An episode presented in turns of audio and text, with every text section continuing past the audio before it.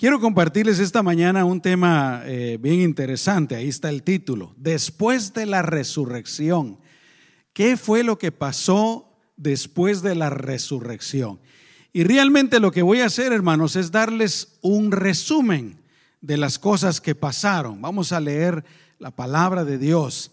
Pero yo creo que es un mensaje bien apropiado porque por una parte, el domingo pasado celebramos la resurrección del Señor. Y este domingo que viene vamos a tener nuestra convención misionera. Y yo creo que lo que ocurrió eh, tiene un mensaje, un significado extremadamente importante y bueno para nosotros. Amén. Vamos a empezar leyendo tres pasajes. El primero ustedes se lo conocen de memoria. Se encuentra en Juan capítulo 3, versículo 16. Lo leen conmigo, hermanos, en voz alta. Dice, porque de tal manera amó Dios al mundo que ha dado a su Hijo unigénito para que todo aquel que en Él cree no se pierda, sino que tenga... Amén. Hermanos, Dios crea al hombre perfecto. La creación es perfecta, sin pecado, sin nada malo. Todo era absoluta, perfectamente perfecto, valga la redundancia, ¿no? Era santo, limpio, puro. Pero ¿qué pasa? Adán y Eva son tentados por Satanás, ellos caen en la tentación, viene el pecado y el pecado lo corrompe todo, empezando con ellos mismos. Por eso dice que se miran desnudos y se avergüenzan, ¿no? Y se cubren. Pero el pecado no solo los afectó a ellos, afectó a toda la creación, absolutamente. ¿Por qué es que el día de hoy tenemos eh, tornados? Dicho sea de paso, ahorita entró la hermana Ruth y, me, y le digo yo, hermana, ¿por qué viene tan tarde? Enseñándole mi reloj aquí. porque Estaba bromeando, ¿verdad? Me dice, pastor, no sabe lo que me pasó. Bueno, a Vanessa también le dije lo mismo. Pastor, no sabe lo que me pasó. Dice, ayer o anoche o ahora en la mañana, no sé cuándo fue. ¿Dónde está hermana Ruth? Ayer fue. Amén. Ah, ya está. Ayer. Dice que vino un viento y se llevó su techo de atrás de su casa. Hace años se había llevado el de enfrente. ¿Cómo es que se llama eso, hermana? La ramada. Se llevó la de enfrente, ahora se llevó la de atrás. Remolino, imagínense. Pero, ¿por qué es que hay eh, problemas climáticos? No solamente remolinos, no solamente tornados, pero todo ese tipo de cosas inundaciones, uh, por qué hay terremotos, por qué hay eh, todo, hermanos, todo absolutamente tiene su origen en el pecado. Vuelvo a repetir, Dios lo había hecho todo perfecto, pero vino el pecado, corrompe a Adán y Eva, corrompe a todos los seres humanos y contamina y echa a perder toda la creación de Dios. La próxima vez que ustedes vayan a un lugar bonito y miren un paisaje hermoso, acuérdense que originalmente no era así. Originalmente seguro era más hermoso todavía. Amén. La cosa está que eh, el hombre cae, se pierde, se rompe la relación con Dios. ¿Y qué pasa, hermanos?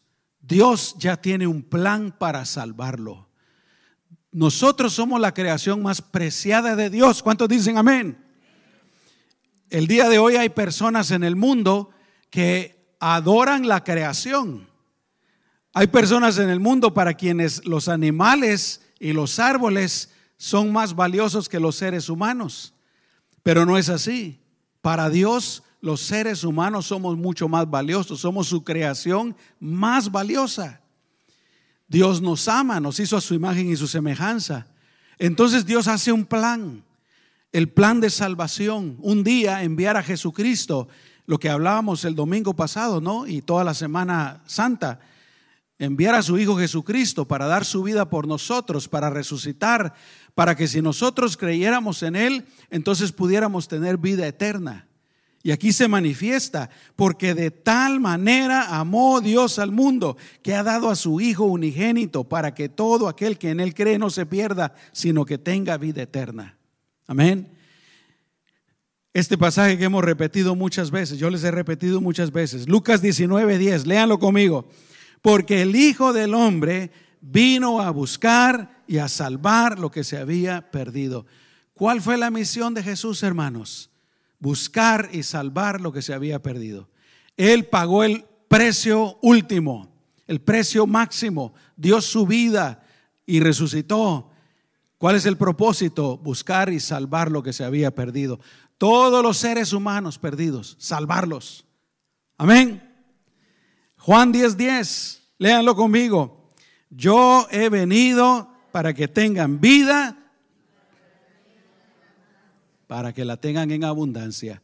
No está hablando solo de vida aquí en la tierra, hermanos. A veces estamos confundidos.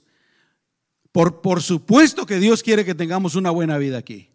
Por supuesto que Dios quiere ayudarnos, Dios quiere bendecirnos.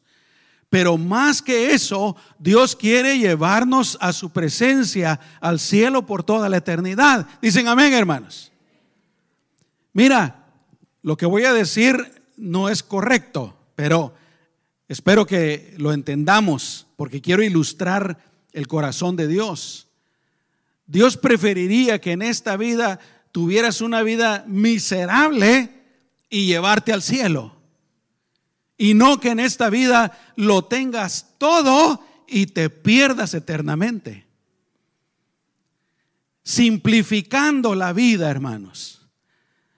Nuestra razón de vivir es que creamos en Jesús para que de esa manera nos lleve a, su presencia por toda la eternidad.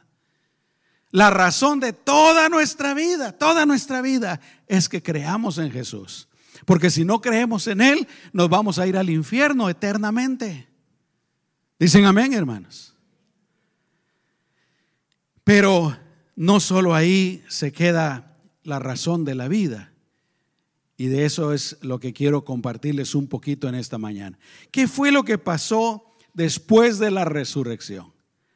El Señor muere, lo sepultan, está en el sepulcro tres días y al tercer día resucita. Amén. ¿Qué pasó después? Bueno, número uno, después de la muerte del Señor, los discípulos se escondieron por miedo. Los discípulos pensaban, y muchos judíos pensaban, que el Mesías iba a ser un gran líder político y militar, que los iba a librar de el poder romano y que los iba a levantar otra vez como nación, como tal vez en el tiempo de Salomón o más grande todavía. Pero mis amados hermanos, por la razón que les dije anteriormente, a Dios no le importaba levantar a la nación de Israel. Lo que a Dios le importaba es salvar a los perdidos. A Dios, mis amados hermanos, vuelvo a decir, no le importa mucho las, los reinos, las naciones, la política del mundo. Dios le quiere salvar a los perdidos. Amén. Por eso es que los judíos se quedaron tan atónitos cuando vieron a Jesús naciendo en un lugar humilde, entrando en un burro a Jerusalén, predicando el tipo de mensaje que predicaba. El Señor que vino a salvar lo que estaba perdido. Miren lo que dice Juan 20, 19. La noche de ese mismo día, el primero de la semana, está hablando del domingo, hermanos. Jesús resucitó en la mañana y dice, los discípulos estaban reunidos a puerta cerrada en un lugar por miedo a los judíos. Ellos dijeron, ya el líder se acabó, nos van a venir a arrestar a nosotros, nos van a meter en la cárcel, nos van a matar otra vez. Ahí están llenos de miedo. Dice que tienen miedo. No solamente eso, pero número dos, el Señor les deja saber a sus discípulos que ha resucitado. Amén. Él se los había dicho un montón de veces. Es interesante leer los evangelios, hermanos, donde Jesús una y otra vez les dice, yo voy a morir, me van a tratar mal, pero voy a resucitar. Se lo repite varias veces y ellos no entienden. Así somos nosotros a veces, ¿no es cierto, hermanos? Bien burros. Perdón, yo, no ustedes. Pero fíjese pues, primero dice la Biblia que se muestra a María Magdalena y a la otra María que habían llegado al sepulcro con especias. Esta otra María entendemos que es la mujer de Cleofas, la madre de Jacobo y de Salomé. Pero luego el Señor les manda que corran y le digan a los otros discípulos que Él ha resucitado. Y no solamente eso, pero en la Biblia encontramos una historia en la que dos discípulos van de camino y Jesús se, se, pone a la par de ellos y se pone a caminar con ellos y también le dice que ha resucitado. Pero además la Biblia por el Espíritu Santo nos deja saber de que durante 50 días, después de que Jesús resucitó, durante 50 días el Señor se estuvo apareciendo, dice que a más de 500 personas, incluyendo eh, los discípulos. El Señor se apareció, se apareció, se apareció. Estoy vivo, estoy resucitado. La muerte no me detuvo. Amén. Luego de esos, de todas esas apariciones, número tres, antes de ascender al cielo, Jesús le ordena a los discípulos que esperen la promesa en Jerusalén. Jesús les había prometido algo bien especial y les dice, no se vayan a ninguna parte, vayan a Jerusalén y ahí esperen, ahí esperen, ahí esperen. Hechos capítulo 1, versículos 4 al 5 dice, mientras estaban juntos, les mandó que no se fueran de Jerusalén, sino que les dijo, esperen la promesa del Padre, la cual ustedes oyeron de mí. Como saben, Juan bautizó con agua, pero dentro de algunos días ustedes serán bautizados con el Espíritu Santo. Aleluya. Dios tenía un propósito, Dios tenía un plan para los creyentes, para su iglesia. ¿Y cuál era ese propósito, mis amados hermanos? No era solamente de que ellos fueran felices, no era solamente de que ellos gozaran de la vida. Dios los iba a usar para su propósito personal. ¿Y cuál es el propósito de Dios? Buscar y salvar lo que se ha perdido. ¿Cuántos pueden decir amén? Dios no organizó su iglesia, hermanos, solamente para que nos entretuviéramos. A Dios no le importan las religiones, hermanos. A Dios no le importan las denominaciones. A Dios no le importan que tengamos edificios grandes y lujosos, aunque si se puede no tiene nada de malo. Lo que Dios le interesa, mis amados hermanos, son las personas que están perdidas en sus pecados y que si no se arrepienten y creen en Jesús y lo reciben como su Señor y Salvador, se van a perder eternamente. Aleluya. Dios ama a todas las personas. Dios te ama a ti. Dios ama a tu familia. Dios ama a tus amigos. Dios ama a tus, tus compañeros de trabajo. Dios ama absolutamente a todas las personas del mundo y a todos quiere salvarlos. Y para salvarlos esas personas necesitan escuchar el mensaje del Evangelio. Jesús dio su vida y el plan de Dios el siguiente punto es organizar la iglesia para que la iglesia sea el agente evangelístico del mundo, para que la iglesia sea precisamente el cuerpo de Cristo. Aleluya. La voz, la, la, boca del Señor, los pies del Señor, las manos del Señor. Amén, hermanos. Entonces, número cuatro, los discípulos miran cuando Jesús ascendió al cielo. Dice la palabra del Señor, Hechos 9 en adelante, dice, después de haber dicho esto, ellos lo vieron elevarse y ser recibido por una nube que lo ocultó de sus ojos. Ahí están ellos con la boca abierta y la, la, la quijada caída. y cayendo la baba por aquí. Oh, Señor. Porque ahora lo han visto resucitado, ¿no? y mire lo que sigue después. Versículo 10. Mientras miraban al cielo y veían cómo él se alejaba, dos varones vestidos de blanco se pusieron junto a ellos y les dijeron, varones galileos, ¿por qué están mirando al cielo? Este mismo Jesús que ustedes han visto irse al cielo vendrá de la misma manera que lo vieron desaparecer. Este mismo Jesús, así como lo vieron irse al cielo, así va a volver a regresar. Y lo estamos esperando. Dicen amén.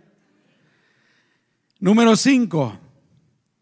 Se van para Jerusalén y se van a este cuarto conocido como el aposento alto. Hay 120 cristianos ahí orando, obedeciendo al Señor, esperando. Están sentados ahí, están sentados ahí. Cuando de repente, Hechos capítulo 2, versículos 1 al 4, dice, cuando llegó el día de Pentecostés, todos ellos estaban juntos en el mismo lugar. De repente, un estruendo como de un fuerte viento vino del cielo y sopló y llenó toda la casa donde se encontraban. Entonces aparecieron unas lenguas como de fuego que se repartieron y fueron a posarse sobre cada uno de ellos. De una manera, hermanos, muy visual, el Espíritu Santo vino y entró en cada uno de los creyentes. Versículo 4 dice, todos ellos fueron llenos del Espíritu Santo y comenzaron a hablar en otras lenguas según el Espíritu los llevaba a expresarse. Esa era la promesa del Padre. Así como Juan bautizó en agua, yo los voy a bautizar con el Espíritu Santo. ¿Por qué, hermanos? Sin la ayuda de Dios, el Espíritu Santo, los creyentes se hubieran quedado ahí. Nada hubiera pasado. Hubieran fracasado. Los pescadores hubieran vuelto al mar a pescar. Mateo tal vez ya no hubiera regresado a cobrar los impuestos, pero hubiera regresado a hacer otra cosa. Se hubiera acabado. Hubieran empezado tal vez a tener reuniones, una reunioncita por aquí, una reunioncita por allá. Pero el Espíritu Santo era necesario para que ellos tuvieran éxito como creyentes, pero más que nada para que cumplieran el objetivo de Dios. Quiero repetirlo, hermanos. El propósito de Dios al crear al edificar, al fundar, al establecer su iglesia, era porque Dios la iba a usar para predicar el Evangelio por todo el mundo. Aleluya. Todos los cristianos necesitamos saber eso. La iglesia no es solamente un lugar al que ir los domingos, un lugar donde podemos tener amigos, donde podemos tener confraternidad. Todo eso es importante y debemos de hacerlo. Pero la iglesia, mis amados hermanos, es el cuerpo de Cristo que estableció el Señor para hacer su propósito. Dicen amén, hermanos. Llenos del Espíritu Santo. Fueron transformados. El día de hoy, hermanos, cada uno de nosotros los creyentes, de igual manera debemos buscar la llenura del Espíritu Santo, el bautismo del Espíritu Santo si todavía no lo hemos recibido. Amén. El Señor los transformó completamente. Hay algunos cristianos que se preguntan, ¿cómo puedo hacer para, para cambiar, para dejar lo malo, esto y el otro? Esta es una respuesta, hermanos. Ser llenos del Espíritu Santo. Él da fortaleza divina. Amén. Pero luego, ¿te acuerdas de Pedro? Pedro el bocón. Señor, si te arrestan, yo voy a pelear contigo, yo jamás te voy a negar. ¿Sabes qué, Pedrito? Hoy mismo, esta noche, me vas a negar tres veces antes de que el gallo cante. No, Señor, yo no.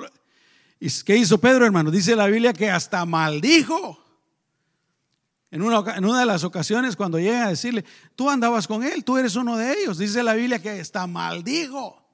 Yo no sé qué diría, pero eso es lo que dice la Biblia, maldigo. Maldición, yo no lo conozco, no conozco a Jesús. Imagínense ustedes, hermanos. Y luego encerrados ahí de miedo. Pero ¿qué fue, qué, fue lo que pasó después de que vino el Espíritu Santo? El mismo Pedro, el mismo Pedro se levanta y predica su primer mensaje, lleno del Espíritu Santo.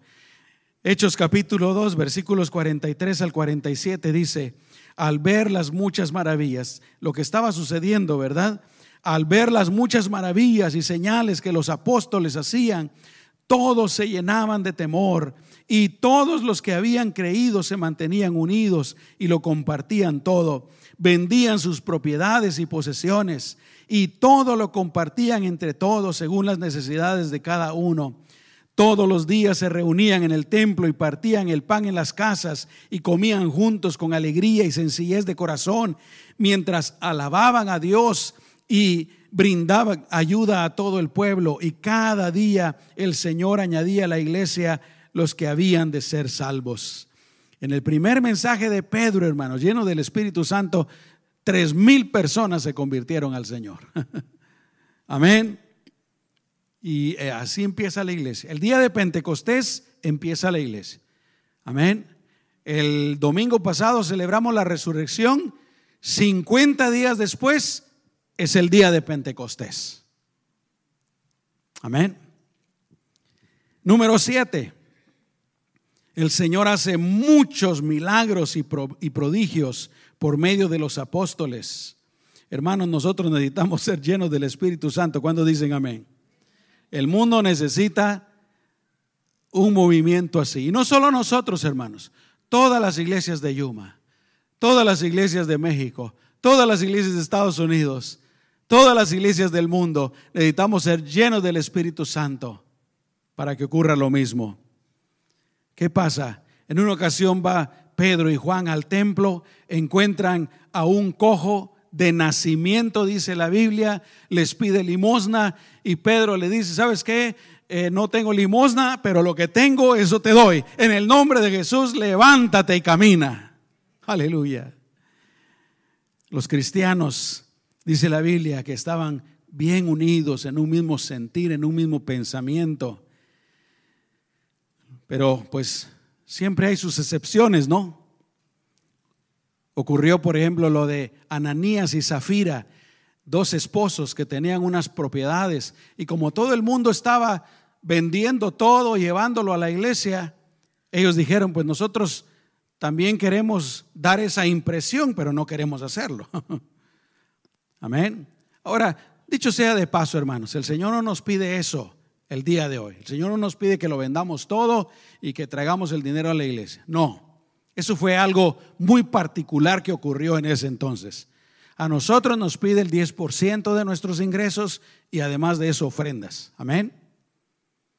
Pero este Ananías y Zafira se ponen de acuerdo. Ustedes ya conocen la historia.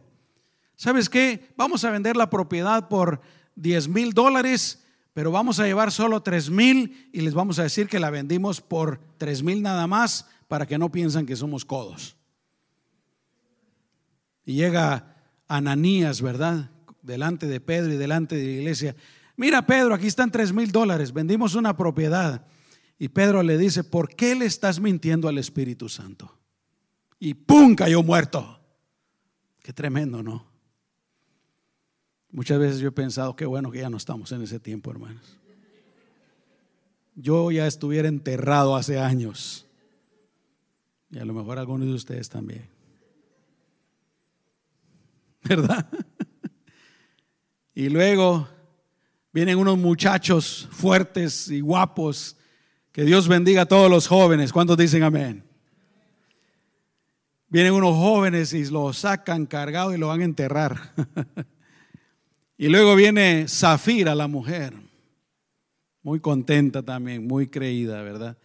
Hermanos, hay gente que vive de las apariencias. Ellos querían vivir de las apariencias nada más Queremos ser como los demás, queremos que todos piensen que somos muy buenos. Pero viene Zafira y Pedro le dice, ¿verdad? Oye, Zafira, ¿en cuánto vendieron la propiedad? En tanto. ¡Pah! Cayó muerta también. ¿Sabes qué? Estos jóvenes acaban de sacar a tu esposo, a ti también te van a sacar. Qué tremendo, ¿no? Pero hermanos, lo que Dios estaba haciendo verdaderamente era causar una revolución increíble, tremenda, con el inicio de su iglesia. Amén.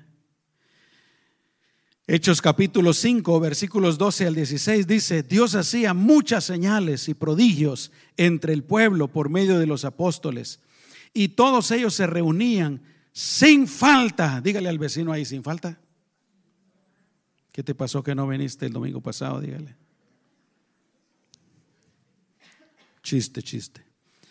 Dice, sin falta, en el pórtico de Salomón, ninguno del pueblo se atrevía a juntarse con ellos, aunque el pueblo los elogiaba mucho. Los hombres y mujeres que creían en el Señor iban aumentando en número y en sus camas y lechos sacaban a los enfermos a la calle para que al pasar Pedro por lo menos su sombra cayera sobre alguno de ellos. Aún de las ciudades vecinas venían muchos a Jerusalén y traían a sus enfermos y a los atormentados por espíritus inmundos y todos eran sanados. Aleluya. Pero todo va bien, hermanos, todo va bien. Señor moviéndose, los discípulos obrando, la iglesia creciendo y el diablo bien enojado. Cuando la iglesia está bien, el diablo está enojado. Cuando la iglesia está mal, está dividida y todo, el diablo está feliz. Cuando tú estás bien y Dios te está bendiciendo, el diablo está enojado, quiere destruirte. Fue lo que le pasó a Job, ¿no? El diablo, hermano, les encanta le encanta vernos a nosotros mal, espiritualmente. A algunos lo hace con pobreza, con enfermedades, con esto y lo otro. Y a otros, ¿sabes cómo lo hace el diablo? Con riqueza. Riqueza. Porque mientras más tiene, más se olvidan de Dios. Pero la iglesia está, hermanos, en fuego y los judíos bien celosos. Número 8, los creyentes empiezan a ser perseguidos. Pedro y Juan son llevados al concilio. Hechos capítulo 4, versículos 1 al 4 dice, mientras hablaban así con el pueblo, se les vinieron encima los sacerdotes, el jefe de la guardia del templo y los saduceos. Miren lo que dice el versículo 2 estaban resentidos porque enseñaban y anunciaban la resurrección de entre los muertos en Jesús. Así que los aprendieron y los echaron en la cárcel hasta el día siguiente, porque ya era tarde. Pero muchos de los que habían oído sus palabras creyeron y contados solamente los varones eran como cinco mil. El diablo, hermanos, siempre se ha opuesto y siempre se opondrá al Evangelio. El día de hoy, la persecución está aumentando. ¿Cuántos de ustedes lo saben, hermanos? Fíjense que, por ejemplo, en, Inglaterra ah, hay un centro donde practican abortos, una clínica de abortos. Supongamos que está de aquel lado de la calle. De este lado de la calle se paró una creyente a orar. Y así estaba orando, hermanos. Orando. Llega la policía y le pregunta, ¿qué estás haciendo? Y ella dice, estoy orando. En su mente la arrestan y se la llevan a la cárcel. Imagínense ustedes. En otro país, no, no recuerdo exactamente dónde fue, creo que fue en Australia o Inglaterra también un predicador fue al parque y estaba predicando la palabra del Señor. Y se acercó un transgénero y él le dijo, este le hizo una pregunta, ¿verdad? Y el predicador dice, este caballero me está haciendo una pregunta. como le dijo caballero, al rato llegó la policía y se lo llevaron preso. En el mundo la, persecución está creciendo. Ya no digamos en el África, donde llegan y queman los musulmanes, queman aldeas completas. En la India también la persecución está creciendo. Y hermanos, aquí en Estados Unidos, ahí va. Ahí va. El diablo siempre se opondrá al Evangelio. Pero bueno, número nueve. Luego de seguir predicando el mensaje de Cristo, son encarcelados nuevamente. Hechos capítulo 5, versículos 17 al 21. El sumo sacerdote y todos los que estaban de su parte, es decir, los de la secta de los saduceos, reaccionaron llenos de qué, hermanos? De celos. y aprendieron a los apóstoles y los echaron a la cárcel del pueblo. Pero en la noche un ángel del Señor llegó y abrió las puertas de la cárcel. Cuando ellos salieron, el ángel les dijo, vayan al templo y anuncien al pueblo todas las enseñanzas acerca de esta vida. Luego de oír esto, entraron en el templo por la mañana y se pusieron a enseñar. Qué tremendo, ¿no? Llenos del Espíritu Santo, hermanos. Número 10, la iglesia empieza a organizarse con la elección de los siete diáconos.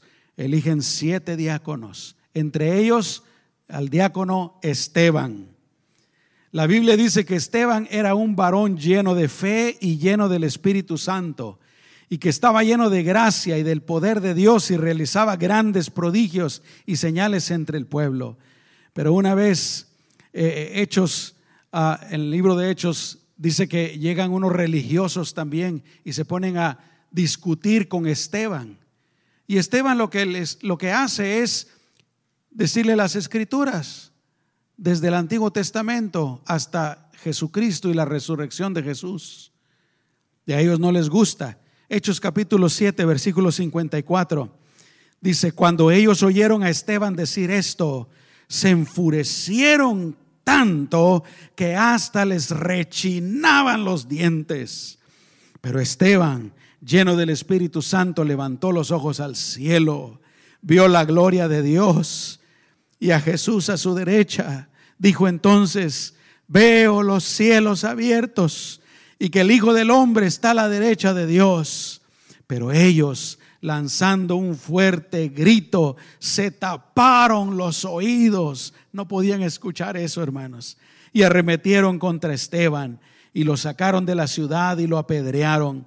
Los testigos falsos pusieron sus ropas a los pies de un joven que se llamaba y mientras lo apedreaban, Esteban rogaba, Señor Jesús, recibe mi espíritu. Luego cayó de rodillas y clamó con fuerte voz, Señor, no les tomes en cuenta este pecado. Y dicho esto, murió. Nosotros a veces, un compañero de trabajo nos hace, nos hace algo y ya lo estamos maldiciendo, ¿no? Se nos atraviesa alguien en el carro y ya lo estamos maldiciendo. A Esteban lo estaban apedreando por hacer el bien y él dice, Señor, no les tomes en cuenta este pecado. ¿Han, ustedes orando, orado así alguna vez, hermanos? Es una buena manera de orar. Cuando alguien te hace daño, cuando alguien te desprecia, cuando alguien hace algo en contra de ti, Señor, no les tomes en cuenta ese pecado. Yo les he dicho muchas veces, ¿verdad? Hermanos, cuando alguien se levanta en contra de ustedes, en lugar de estar pensando un montón de tonterías, en lugar de estar pensando un montón de cosas malas, pónganse a orar por esa persona. Es lo que yo hago. Señor, supónganse que es un hombre, ¿verdad? Señor, bendícelo. Dale salud. Bendice a su esposa.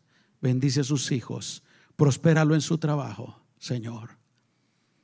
Bendícelo, Señor el odio y el rencor y la amargura se te va. Hay que hacerlo de corazón, por supuesto, ¿no? Señor, no le tomes en cuenta esos pecados. Pero mira cómo va la iglesia, pues. El Espíritu Santo, la vida de la iglesia empieza de una manera poderosa hasta este momento en que el primer mártir de la iglesia, es asesinado. ¿Qué pasó, hermanos? ¿Qué pasó? Nosotros tenemos la tendencia a que todo lo miramos mal, ¿no? Las cosas que están mal, todo lo miramos mal. y no quiero entrar mucho en detalle. Pero la Biblia dice que todo sirve para bien, que todo ayuda para bien a aquellos que aman al Señor. Dicen amén. Y este es uno de esos casos. Matan a Esteban. Empieza, número 12, una persecución terrible en contra de la iglesia. Y esta persecución es liderada por ese joven, Saulo de Tarso. Número 12, ¿no está el número 12 por ahí? Number 12. There you go. that's 13. There you go. Empieza la persecución de la iglesia, liderada por Saulo de Tarso. Hechos capítulo 8, versículos 1 al 3. Miren quién es este Saulo. No, no, no. Miren quién era Saulo. ¿Quién era Saulo? Hechos 8 del 1 al 3. Saulo, there you go. Saulo estuvo de acuerdo con la muerte de Esteban. Qué bueno que lo maten. Qué bueno. Ahí está deteniendo la ropa de los otros. Y ese día, escuchen, se desató una gran persecución contra la iglesia que estaba en Jerusalén y muchos se dispersaron por las tierras de Judea y de Samaria. Hermanos, tuvieron que salir huyendo. Dejaron sus casas, dejaron sus terrenos, dejaron sus trabajos, lo dejaron todo y se fueron huyendo. Dice, menos los apóstoles, versículo 2. Y mientras que unos hombres piadosos levantaron, levantaron a Esteban y lo enterraron y lloraron mucho por él. Versículo 3 Saulo, escuchen, Saulo hacía destrozos en la iglesia, entraba a las casas y arrastraba hombres y mujeres y los llevaba a la cárcel. ¿Se imaginan ustedes eso, hermanos? Saulo, y no era él solo, seguramente una turba, andaban por todas las casas. ¿Dónde están los cristianos? Tiraban la puerta y entraban y sacaban arrastrando a la gente. Métanlos en la cárcel. Qué horrible, hermanos. Por eso fue que muchos tuvieron que salir huyendo. Pero ¿qué fue lo que pasó, hermanos? Dios todo lo usa para bien, dicen amén. Y lamentablemente nosotros tenemos la tendencia a veces de que nos podemos nos ponemos muy cómodos. Cuando estamos muy cómodos no queremos hacer nada para el Señor. Ahora, no estoy diciendo que precisamente eso haya ocurrido con la iglesia. Pero Dios usó la persecución para llevar el Evangelio a todas partes, hermanos. Número 13, fue así como los creyentes fueron dispersados y empezó a cumplirse la gran comisión. Amén. A donde iban los creyentes, ellos iban hablando de Jesús. Gloria a Dios. Déjenme hacerles una pregunta, hermanos. ¿Cuántos de ustedes han decidido que si alguna vez viene la persecución en contra de ustedes, ustedes se van a mantener firmes para el Señor. ¿Alguna vez lo han pensado? Si no lo han pensado, más vale que lo vayan pensando. Porque tal vez algún día van a decir, o niegas a Cristo, eh, o, o estás con Él, pero te metemos en la cárcel o te matamos o algo por el estilo. Pero ¿qué pasó después, hermanos? Número 14 y el último punto. Más adelante, Saulo tiene un encuentro maravilloso con Cristo. Es transformado y comisionado para llevar el Evangelio a todos los gentiles. Dicho sea de paso, hermanos, los animo para que lean el libro, por lo menos los primeros capítulos del libro de Hechos, ¿no? Así empezó la iglesia, hermanos. ¿Cuál es el propósito principal de la iglesia? predicar el Evangelio a todas las naciones. Vayan y prediquen el Evangelio a todas las personas en todo el mundo. Enséñenles lo que yo, hagan discípulos y enséñenles lo que yo les he hablado, bautícenos en el nombre del Padre, del Hijo y del Espíritu Santo. Y ese mandato se mantiene vigente hasta que, hasta que Jesús regrese. Amén, hermanos. ¿Qué estamos haciendo nosotros? Todos debemos de preguntarnos, ¿qué estoy haciendo yo personalmente para que el mensaje de Dios sea propagado? ¿Qué podemos hacer? Bueno, número uno, háblale a tu familia, háblale a tus amigos, háblale a tus compañeros de trabajo, háblale a tus vecinos, con amor, con delicadeza, con cuidado. Amén. No vayan a ir, Dios te va a mandar al infierno. Arrepiéntete, pecador. No, hermanos. Amén. Lo digo porque hay quienes lo hacen así, ¿no? Qué feo eso, hermano. Nadie se va a convertir así. Nadie. Pero si uno lo hace con amor y, y ellos ven nuestro buen testimonio, va a ser diferente. Si ellos están en necesidad, los ayudamos. Pero además de eso, mis amados hermanos, apoya a tu iglesia. Invita personas a la iglesia para que vengan a escuchar el mensaje del Señor.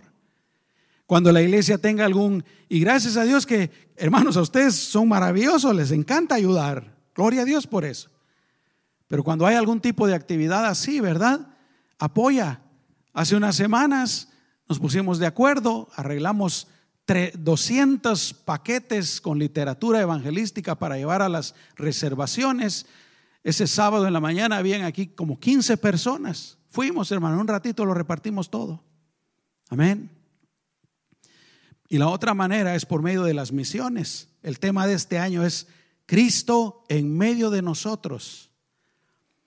Sigamos orando por los misioneros. Sigamos apoyando. Bueno, si a ti el Señor te llama para ir de misionero a alguna, alguna parte, habla conmigo, ¿ok? Yo te voy a decir lo que tienes que hacer y te vas y te apoyamos. Pero si no, pues hay que orar y hay que apoyar. El otro día nos estábamos recordando con, de esta, con mi esposa, de esta jovencita que se llama Amerin Mikli. Ustedes la conocen, ha estado aquí en la iglesia. Ella cuando estaba en high school, ella sintió el llamado del Señor para las misiones, para ir a los países musulmanes, algunos de los lugares más peligrosos del mundo. Y ella fue con sus pastores y les dijo, pastores, yo tengo el llamado de Dios, me está llamando a las misiones, yo quiero ir. Y los pastores le dijeron, ¿sabes qué, Miki? Eh, no solamente vas a terminar la high school, pero vas a terminar el colegio y después del colegio, si todavía quieres ir a las misiones, entonces vas. Y miren, bien obediente la muchacha, no como otros que no le hacen caso al pastor. Terminó la high school, terminó el colegio pastor, quiero ir a las misiones. Tiene años, no sé cuántos años, pero 15 años, yo no sé cuántos años tendrá. Jovencita, lo dejó todo. Creo que hasta el día de hoy ni se ha casado por las misiones. Ahora, por favor, no piense, ay, el Señor si me llama a las misiones no va a querer que me case. No, no, no. Ese es el asunto de ella. Amén. Tuvimos aquí al hermano Juan y a su esposa hace poco, casados. Amén. Pero algo tenemos que hacer para predicar el Evangelio. Dicen amén, hermanos. Si un cristiano o si una iglesia no estás participando del cumplimiento de la gran comisión, se está perdiendo el objetivo principal de Dios para su vida y para la iglesia. Así es que que el Señor nos ayude. Amén. Gloria a Dios. Vamos a orar. Cierra tus ojos. Señor, te damos gracias por este mensaje, tal vez un poco diferente, Señor, pero yo creo que es muy importante para todos los creyentes y para nuestra iglesia. Señor, yo te pido que pongas en nuestro corazón de una manera grande y de una manera fuerte, de una manera firme, el propósito tuyo, que es salvar a, a los que están perdidos todavía. Y que todos los creyentes, Señor, sintamos esa necesidad de predicar el Evangelio, de una manera o de otra, ya sea, ya sea que lo hagamos personalmente o que ayudemos a otros para que lo hagan, Señor. También con nuestros recursos financieros. En el nombre poderoso de Jesús. Señor, tú ya vienes pronto. Tú estás por regresar. Y hay muchos que no te conocen todavía. Los tiempos están cambiando. Las señales cada día son más claras de que tu regreso está pronto. Ayúdanos, Señor, a aprovechar el tiempo. En el nombre poderoso de Cristo Jesús. Amén.